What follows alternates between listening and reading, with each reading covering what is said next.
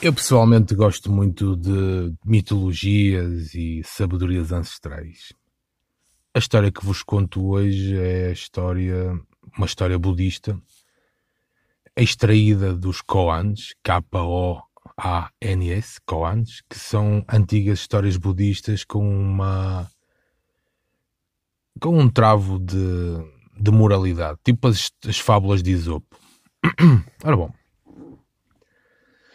os monges estavam proibidos de tocar em mulheres. É assim, acho isso uma coisa um bocado estúpida, mas eu pessoalmente não sou muito a favor de, dessa filosofia, mas era a filosofia deles. Porque tem a ver com a cultura do desapego e tal. Eu acho que o desapego efetivamente é uma coisa boa para tu cultivares o bem-estar, que quando tu te apegas a um trabalho ou a uma pessoa específica, na falta desse trabalho ou dessa pessoa, ou de quer que seja que tu te apegues, tu sofres. Então, se tu não te apegares muito, tu nunca sofres muito. Eu concordo com esse conceito, mas não aos extremos que eles levam, não é?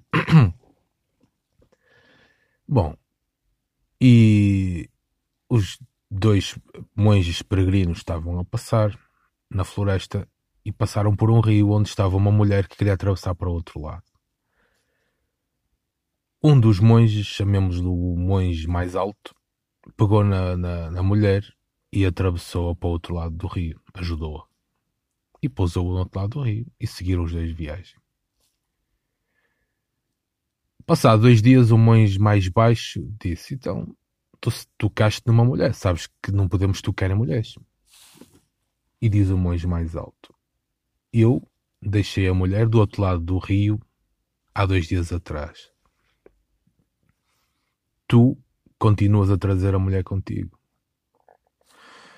Ou seja, onde tu realmente habitas é na tua mente, onde tu não habitas no teu endereço físico, geográfico, tu habitas na tua mente. Então tens de ter cuidado com aquilo que tu pões na tua mente, aquilo que tu permites que exista na tua mente.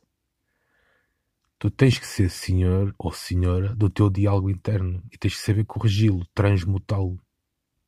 Tem lógica para ti. Mais.